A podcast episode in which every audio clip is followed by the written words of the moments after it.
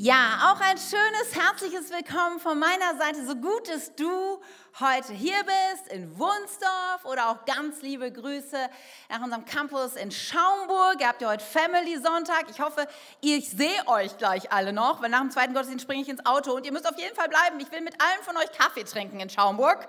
Deswegen äh, wartet auf jeden Fall, bis ich am Start bin. Ja, ihr Lieben, hatten wir gestern letzte Woche nicht einen super Sonntag hier? Ja, wir hatten auch Family Sonntag. Wir sind gestartet in eine neue Predigtserie und in euer, unser neues Jahresthema. Wurzeln, Roots, ja? Das ist so ein starkes Thema und ich, ich glaube, Wurzeln sind sehr entscheidend, oder? Ich weiß nicht, ob du dich so mit Garten auskennst. Ich nehme euch mal ein bisschen mit hinein in meinen Traumgarten. Also ich würde mir wünschen, wenn es in meinem Garten so aussehen würde. Ja, weil äh, ein paar wissen das, meine Lieblingsblumen sind Hortensien. Ja, und meine Familie muss es immer aushalten. Immer wenn ich an einer Hortensie vorbeikomme, sage ich, oh, guck mal die Hortensie. Und alle verdrehen immer leicht die Augen. Aber ich liebe nun mal Hortensien, am liebsten blaue oder diese weißen mit dem Puschel. Annabelle heißen die. Ihr seht, ich habe da ein bisschen ich bin da ein bisschen drin im Thema. Und wenn ich mir es wünschen könnte, dann wäre mein Garten so alles voll Hortensien. Jetzt zeige ich euch mal, wie mein Garten in Wirklichkeit aussieht. Es sind Hortensien, aber nicht, ja, es ist auf der einen Seite, zu meiner Entschuldigung, auch die Dürre natürlich diesen Jahres, weil Hortensien brauchen in der Tat viel Wasser.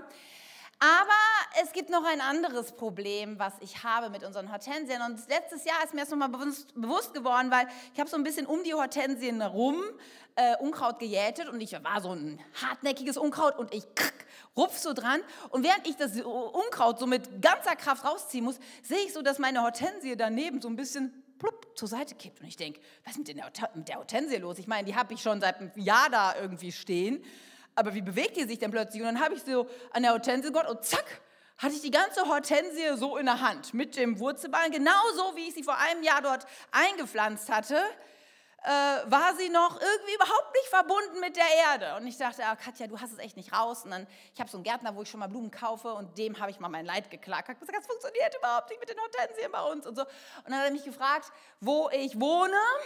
Und als ich ihm erzählte, wo ich wohnte, sagte er, ah, die Erde dort ist aber wirklich richtig schlecht. Sie hätten auch schon mal Gärten gemacht, das würde nicht richtig anwachsen, weil die, die Wurzeln kommen nicht in die Erde rein. Es können sich keine starken Wurzeln ausbilden und deswegen wachsen die Pflanzen nicht. Ist für mich vielleicht ein bisschen Erleichterung, aber auch ein bisschen Ernüchterung, weil ich denke, okay, keine Ahnung, wie das dann funktionieren soll. Aber ich glaube, es ist ein gutes Bild für uns auch, wenn es um Glauben geht, dass wir eine gute Erde brauchen, wo wir uns rein verwurzeln können. Und auch für den Glauben brauchen wir starke Wurzeln. Denn den Vers, in den wir letztes Jahr, so letzte Woche so hineingestartet sind, der spricht davon in Kolosser 2, Vers 7, da heißt es, senkt eure Wurzeln tief in seinen Boden und schöpft aus ihm. Ja, die Wurzeln, die holen ja was aus der Erde raus. Dann werdet ihr im Glauben wachsen und in der Wahrheit, in der ihr unterwiesen wurdet, standfest werden. Standfest, ja, da reden wir nachher auch nochmal drüber. Und dann wird euer Leben überfließen vor Dankbarkeit für alles, was er getan hat. Wie cool, ja? Wir wollen Menschen sein und das ganze nächste Jahr werden wir uns damit beschäftigt, dass wir Wurzeln tief in die Erde bekommen, wachsen, stark sind im Glauben, viel Frucht bringen. Da hat Tim letzte Woche von gesprochen. Und wir haben auch letzte Woche von ihm gehört und nochmal kurz als Wiederholung, sodass es unterschiedliche Bodenböden Böden gibt, wo wir uns so hineinverwurzeln können. Einmal ist unsere persönliche Beziehung zu Jesus.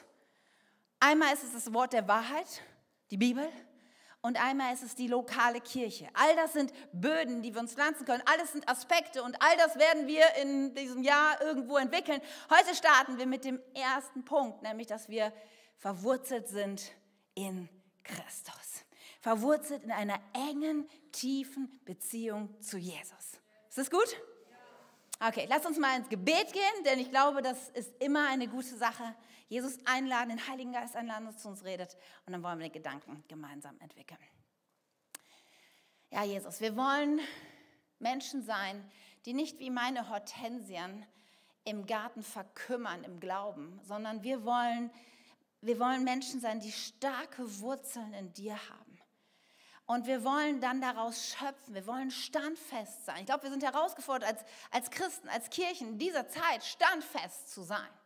Und deswegen bitte ich dich so, Herr, dass du heute anfängst, dieses Werk in uns zu tun. Starke Wurzeln in dir.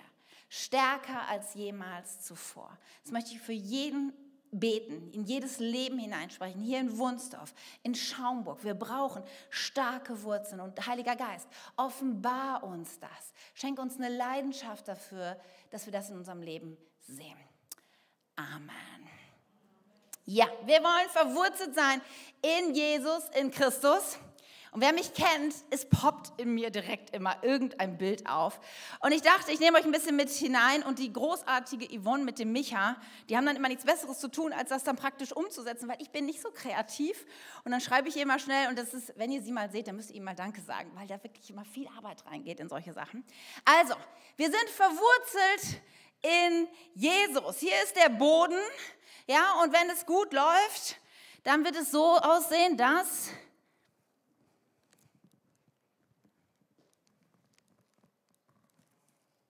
Ah, genau. Dass auf diesem Boden Jesus irgendwann ein starker, stabiler Baum oder Hortensia wahlweise, er wächst. Das ist das Ziel. Ja, ein Baum, der Schatten wirft, ein Baum, der Frucht bringt, ein Baum, der, der blüht, wer auch immer. Das ist das Ziel und dafür brauchen wir starke Wurzeln in Christus. Nun, bei, Pflanzen, ist, bei Pflanzen ist es so, ähm, da kann man das relativ gut erkennen, ob eine Pflanze verwurzelt ist. Also wenn ihr meine Hortensien gesehen habt, da ist nicht so viel mit Wurzeln. Ja? Aber wenn ihr schon mal versucht habt, so einen riesen Baum, der wirklich verwurzelt ist, irgendwie zu verpflanzen, dann merkt ihr, wow, der hat starke Wurzeln. Und ich habe mich gefragt, wie kann man das denn auf Menschen übertragen? Wie, wie geht das, verwurzelt sein in Christus? Und was sind die Resultate? Was sind denn diese Wurzeln, die ich da habe? Kann man das Menschen ansehen? Kann ich Ben ansehen ob er in Christus verwurzelt ist? Sieht er irgendwie dann anders aus? Ja? Oder in Schaumburg? Sehen die Leute in Schaumburg anders aus, wenn sie verwurzelt sind in Christus? Was sind Kennzeichen eines Lebens, wenn jemand diese starken Wurzeln hat? Hast du schon mal darüber nachgedacht? Was musst du tun, um diese Wurzeln zu bekommen? Das sind Fragen, die wir uns heute stellen wollen. Und es ist ja immer eine gute Idee, wenn man Fragen über den Glauben hat, dass man anfängt, in der Bibel irgendwie zu blättern, ja, im Gottes Wort zu lesen. Denn es ist, wir sagen oft die Gebrauchsanweisung für unser Leben, es ist Gottes Wort, was uns offenbaren will, wie, wie Leben nach seinem Willen gelingen kann. Und deswegen habe ich mal angefangen, in der Bibel zu lesen und es gibt noch einen guten Trick, nämlich Jesus selbst ist so ein extrem gutes Vorbild. Immer wieder von uns, wie ein Spiegel. Wenn du was lernen willst, du fragst, wie geht das, dann schau doch mal das Leben von Jesus an und dann reflektiert da etwas auf deine denkst, ach, so geht das. Nun ist es ja so, jetzt, ich weiß schon, das rattert schon den Kopf und er denkt, ja, aber mit Jesus, Jesus war ja nicht in sich selber verwurzelt. Da wird es doch jetzt komisch. Das stimmt. Jesus war aber in, im Vater verwurzelt. Ja, er hatte seine Wurzeln tief gegraben. Jesus war ja, ich weiß nicht, ob du das weißt, als er hier auf dieser Welt war, war er 100% Mensch und 100% Gott.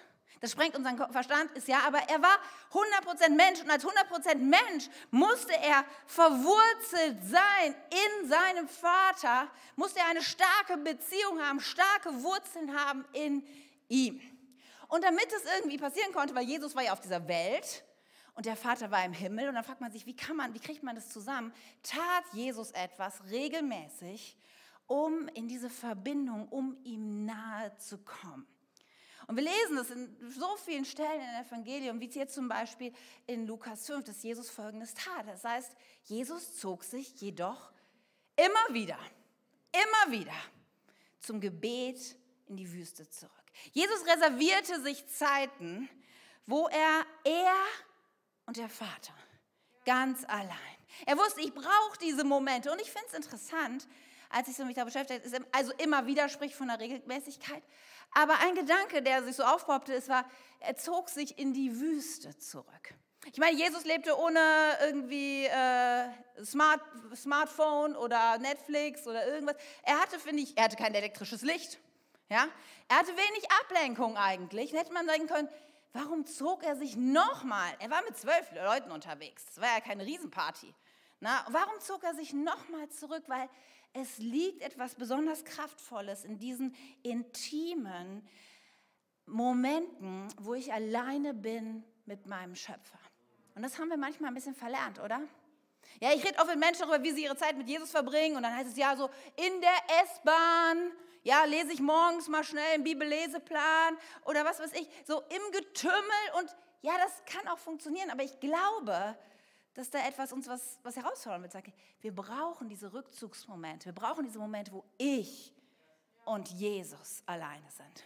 Und es ist interessant, noch was von Jesus zu lernen. Wie gesagt, viele Stellen, wo er sich zurückzog und betete. Aber hier in Lukas 4, da lesen wir Folgendes. Da heißt es, früh am nächsten Morgen ging Jesus an einen einsamen Ort. Und aus dem Kontext ist klar, er betet dort.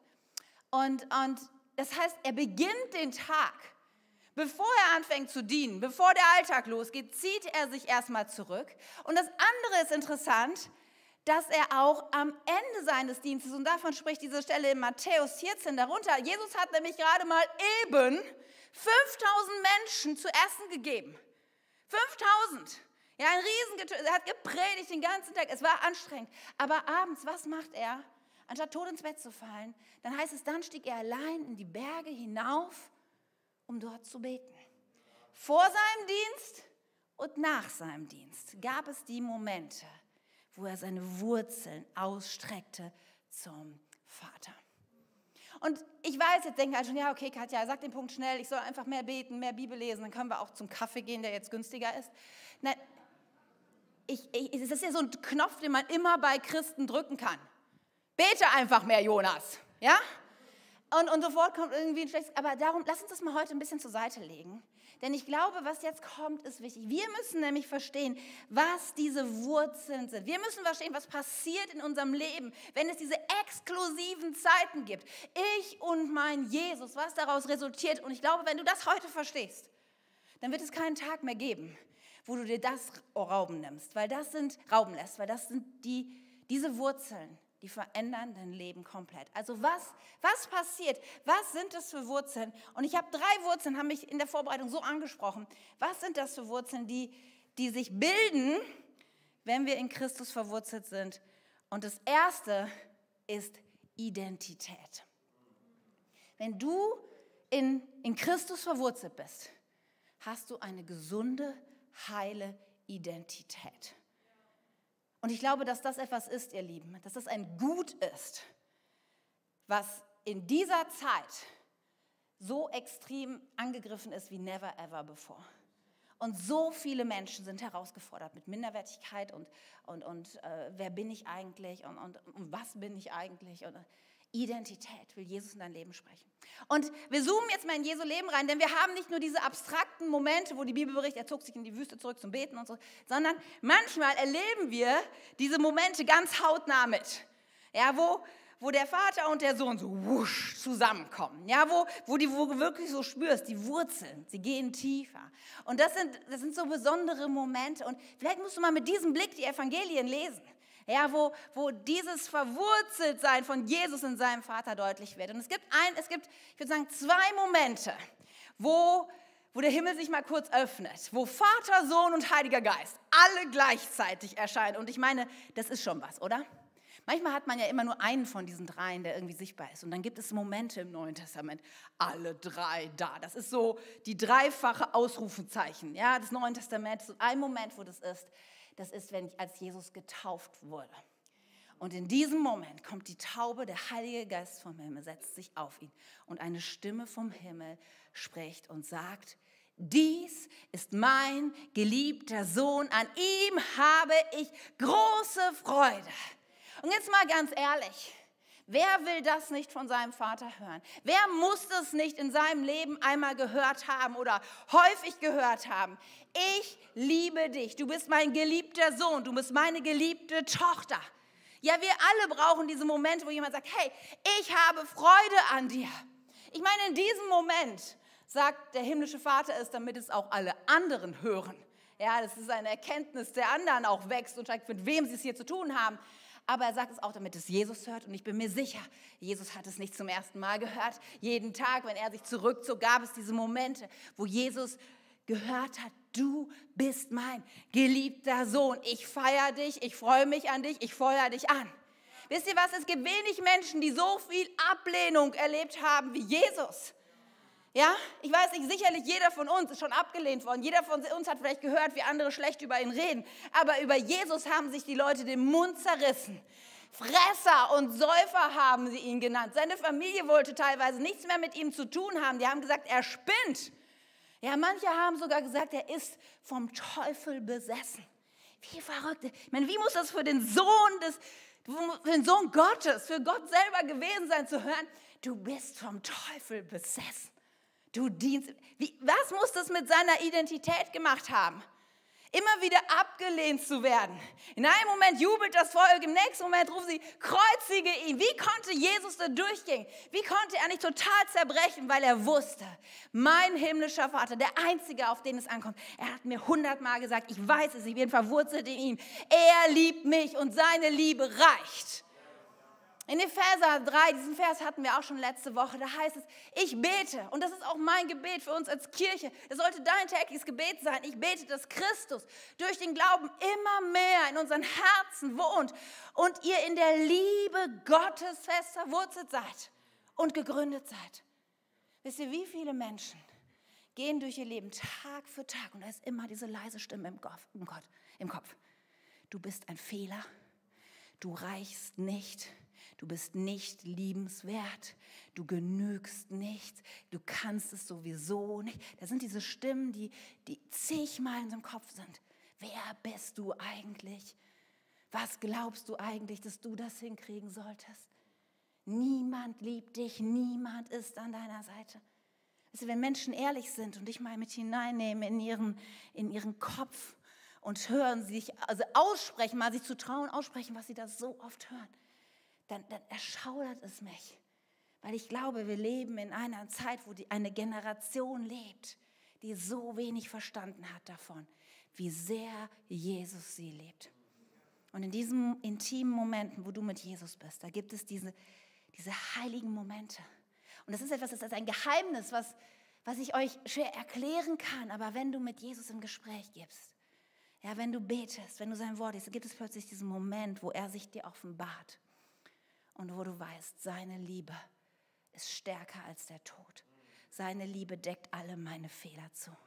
Und wo du irgendwann dahin kommst, genauso wie Paulus es sagt in, in Römer 8, da heißt es, kann uns noch irgendetwas von der Liebe trennen?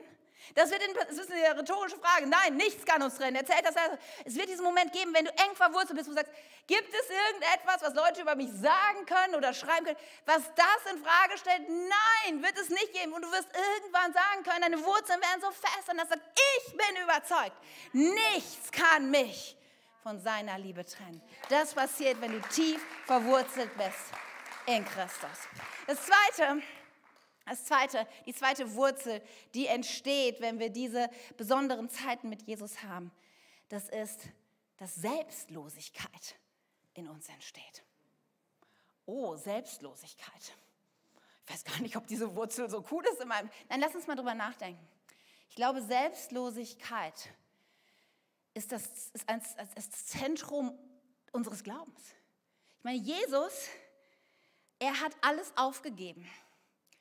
Er hat den Himmel verlassen. Er ist gestorben für eine Schuld, die er nicht verursacht hat. Er war selbstlos bis ins Letzte. Und unsere, unser Glauben basiert darauf, und das haben manche vielleicht nicht richtig verstanden, aber lass es mich nochmal erklären. Unser Glaube basiert darauf, dass ich alles loslasse. Alles aufgebe. Und du denkst, ja, aber ich kriege doch auch was, oder? Ewiges Leben und die Liebe, von der du, muss doch irgendwas kommen. Ja, ja, ja, ja, es kommt viel. Das Beste überhaupt. Aber es beginnt mit, ich gebe mein Leben hin. Meine Rechte gebe ich auf. Ich diene ab jetzt selbstlos. Und das ist etwas, was wir Menschen ganz schlecht von selber irgendwie produzieren können, habe ich festgestellt. Das ist nichts, was so automatisch irgendwie, hast du schon mal Kleinkinder erlebt, die total selbstlos sind? Wenig. Es ist nichts, was in unserer DNA verwoben sind, sondern es ist etwas, was der Heilige Geist in uns transformieren muss. Selbstlosigkeit. Und Jesus, ich meine, ich will euch mit, wieder mit hineinnehmen in so einen intimen Moment zwischen Jesus und dem Vater. Das ist wahrscheinlich der Moment, der am, am, am krassesten, am herausforderndsten, am, am brutalsten vielleicht auch ist, ist der Moment im Garten Gethsemane. Jesus weiß, es ist sein letzter Abend in Freiheit, hat gerade mit seinen Jüngern gegessen.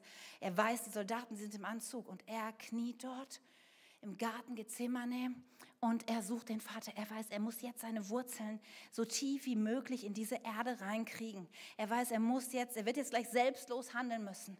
Aber es steht auf der Kippe. Ich weiß nicht, vielleicht stand es niemals mehr auf der Kippe wie in diesem Moment. Denn, denn Jesus betet in Lukas 22, lesen wir das, da sagt er, Vater, wenn du willst, dann lass doch diesen Kelch des Leides an mir vorübergehen ich will nicht leiden. Er hört ja diesen Ruf von Jesus. Ich meine, er ist Mensch und er weiß, was ihm bevorsteht. Er weiß, dass unfassbare Schmerzen auf ihn warten. Getrennt sein von Gott, dass die absolute Finsternis auf ihn wartet.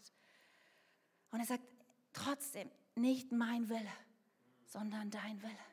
Ich meine, hat ja diesen Schmerz, diesen, diesen Kampf. Und dann lesen wir, kommt ein Engel und dient ihm. Und Jesus war so von Angst erfüllt ja, dass, dass, dass er noch heftiger betet. Es war nicht so einmal, so ganz easy, oh, wenn es sein Wille ist, okay, mache ich, sondern er kämpfte darum.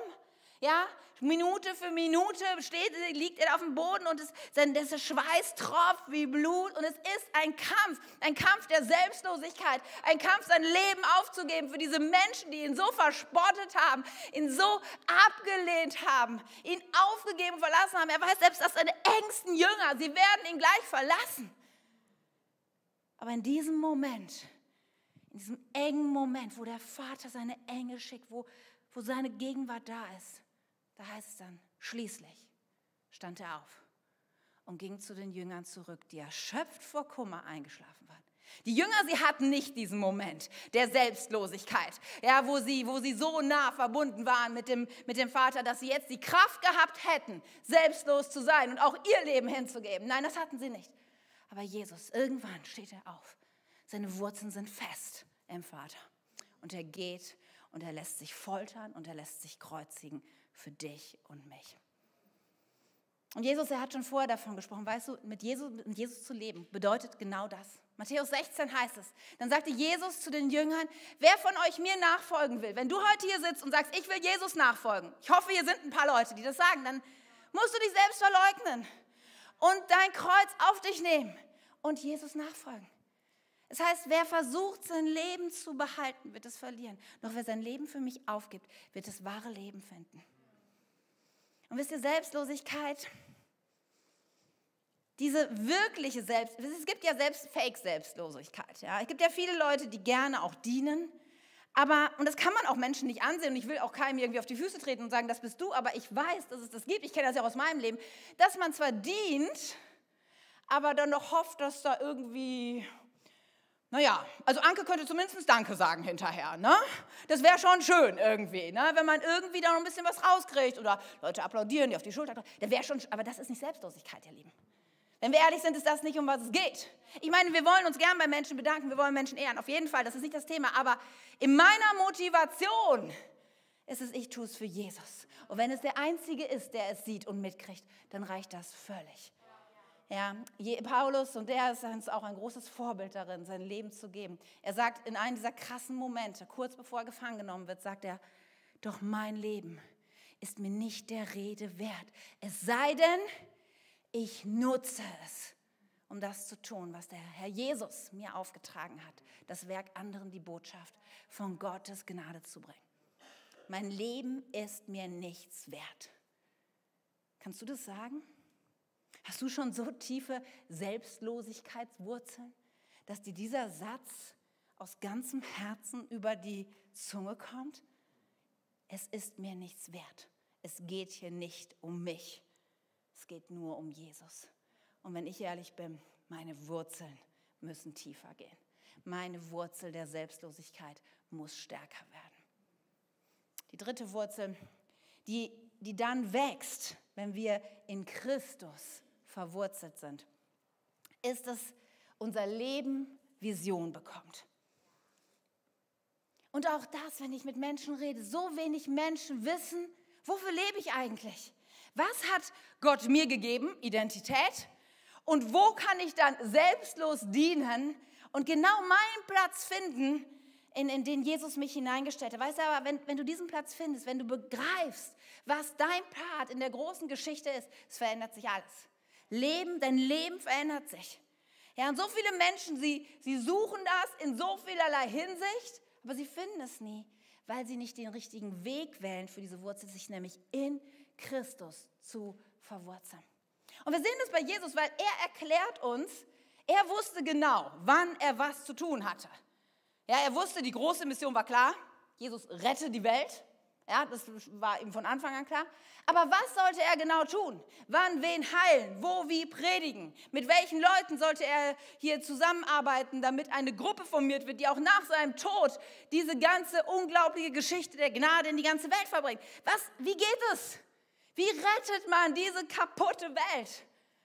Jesus hatte keinen Plan schon von Anfang an in der Hand. Nein, Jesus erklärt uns, wie es funktioniert. In Johannes 5, da heißt es, er sagt, ich versichere euch, der Sohn kann nichts von sich aus tun.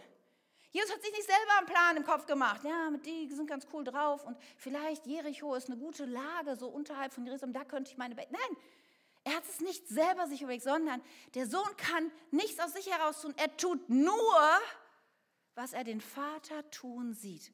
Was immer der Vater tut, das tut auch der Sohn. Ihr, in diesen Momenten, wo Jesus allein in der Wüste war, vor seinem Dienst, am frühen Morgen. Hat der Vater gesagt, Vater, was, was hast du heute für diesen Tag geplant?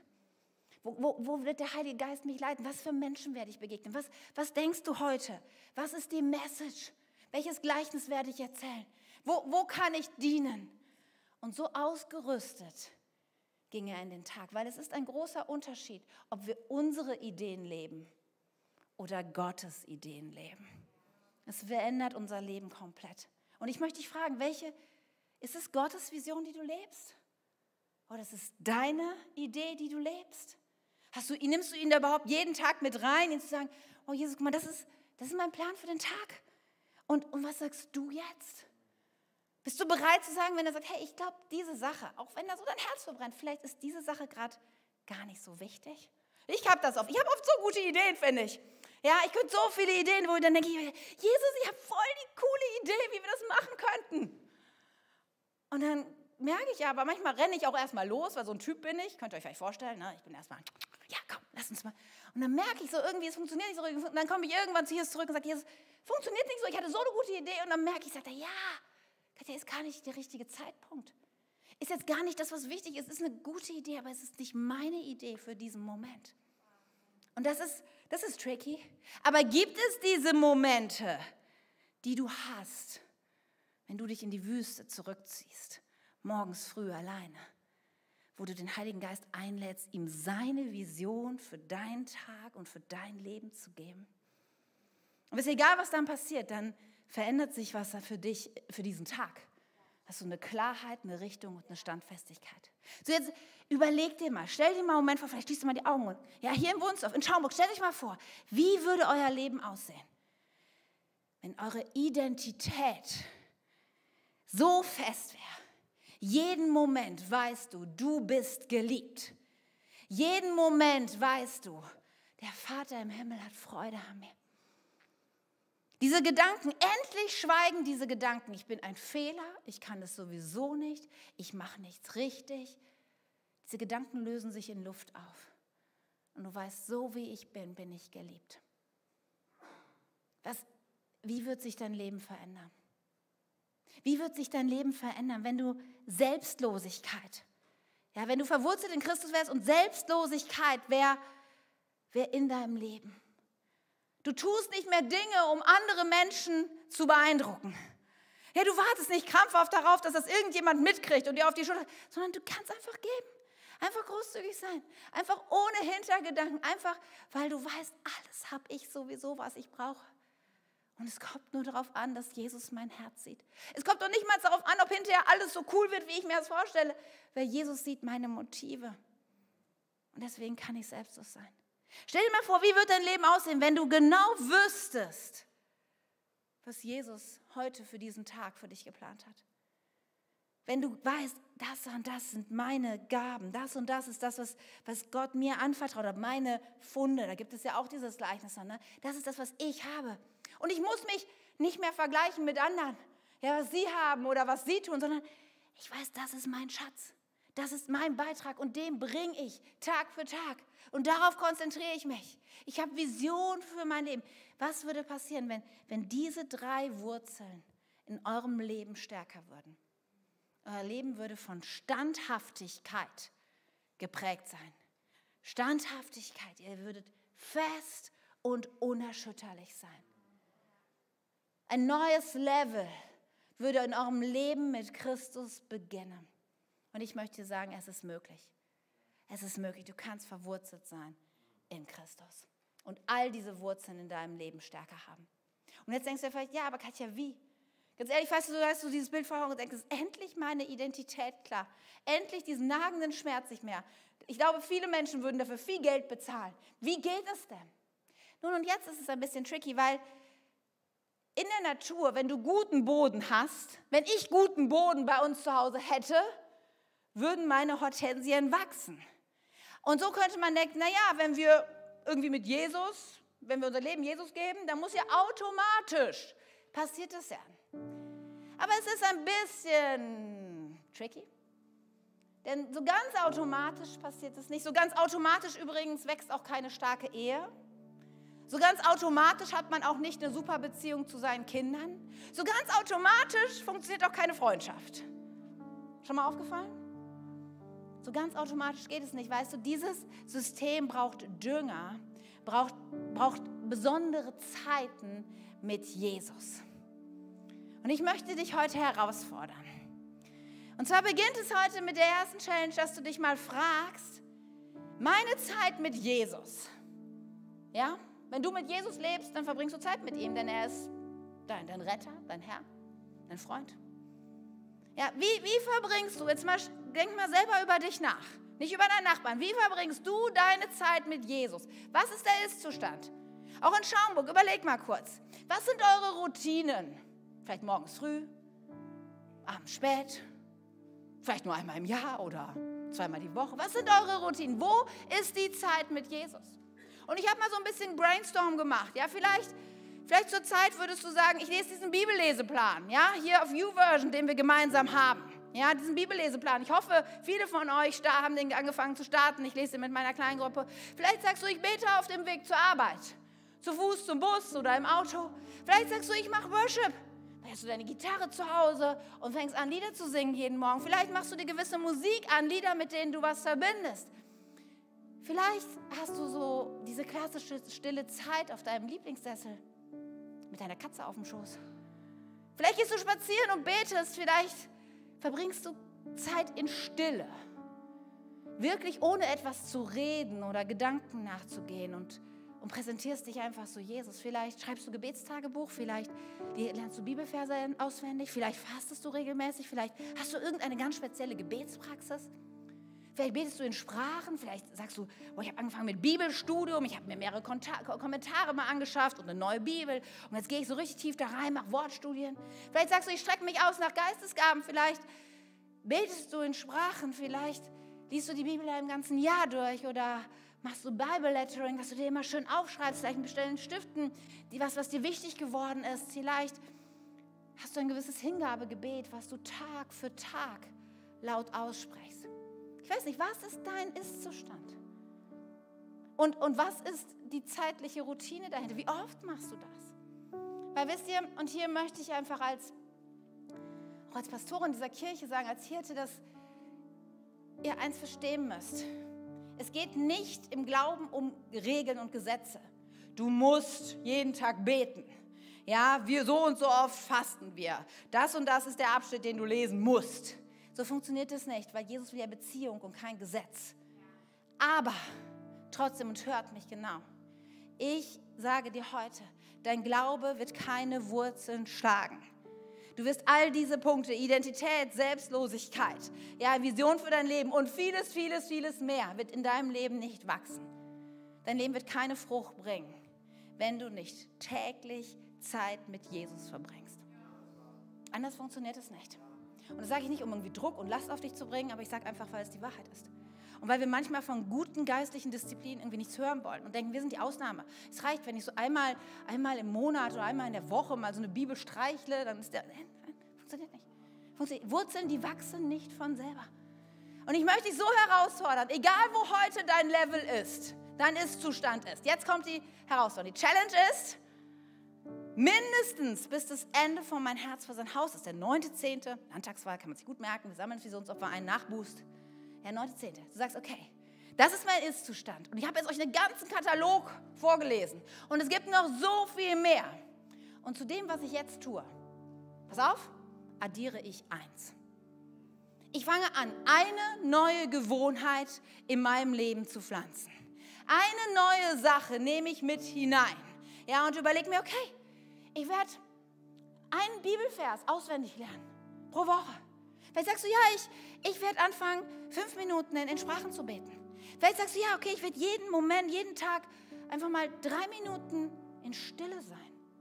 Ich werde ein bestimmtes Lied, was mir sowieso nicht aus dem Kopf geht, das werde ich mir jeden Morgen, werde ich mir das anhören und einfach so einen Heiligen Geist einladen, zu mir zu sprechen, was auch immer dein Ding ist. Nimm eine Sache und setz sie oben drauf. Und weißt du warum? Weil ich weiß, hier sitzen einige Leute, die sagen, boah, ich bin schon seit 60 Jahren mit Jesus unterwegs, ich bete jeden Tag, alles gut. Weißt du, ich glaube, dass wir als Kirche, als Gesellschaft gerade in eine Zeit hineinkommen, wo jeder von uns mehr Identität, mehr Selbstlosigkeit und mehr klare Vision für sein Leben brauchen wird. Ich glaube, wir sollten jetzt ready sein ja, wir sollten bei, bei Corona haben wir so oft haben wir so gemerkt, wir dachten, wir wären gut aufgestellt und dann kommt Corona und so viel, so viel ist plötzlich erschüttert und so viel fliegt uns um die Ohren.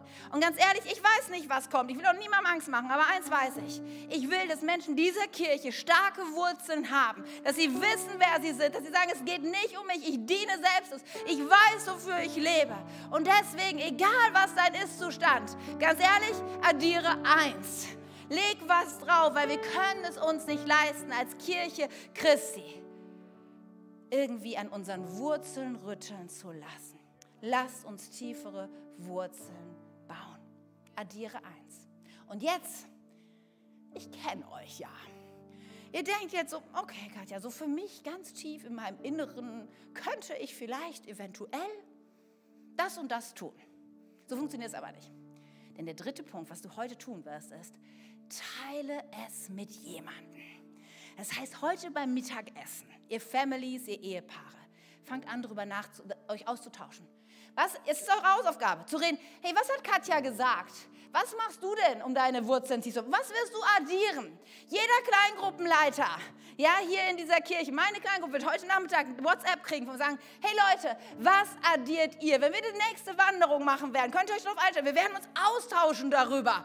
Wie machst du das? Wie läuft das? Was funktioniert für dich? Was funktioniert dir nicht? Weil wir wir brauchen diese Rechenschaft. Teile es mit jedem anderen. Der dritte Punkt. Also, wie verbringst du deine Zeit mit Jesus?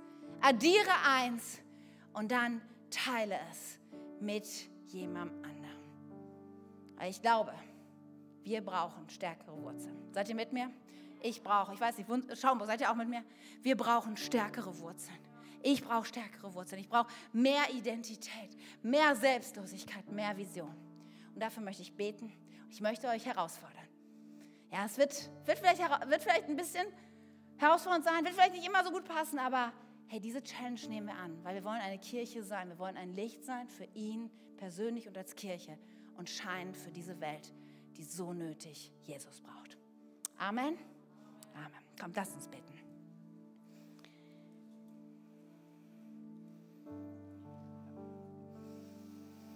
Ja, Jesus, wir wollen wir wollen unwiderstehliche Kirche bauen, damit Menschen leidenschaftliche Nachfolger von dir werden.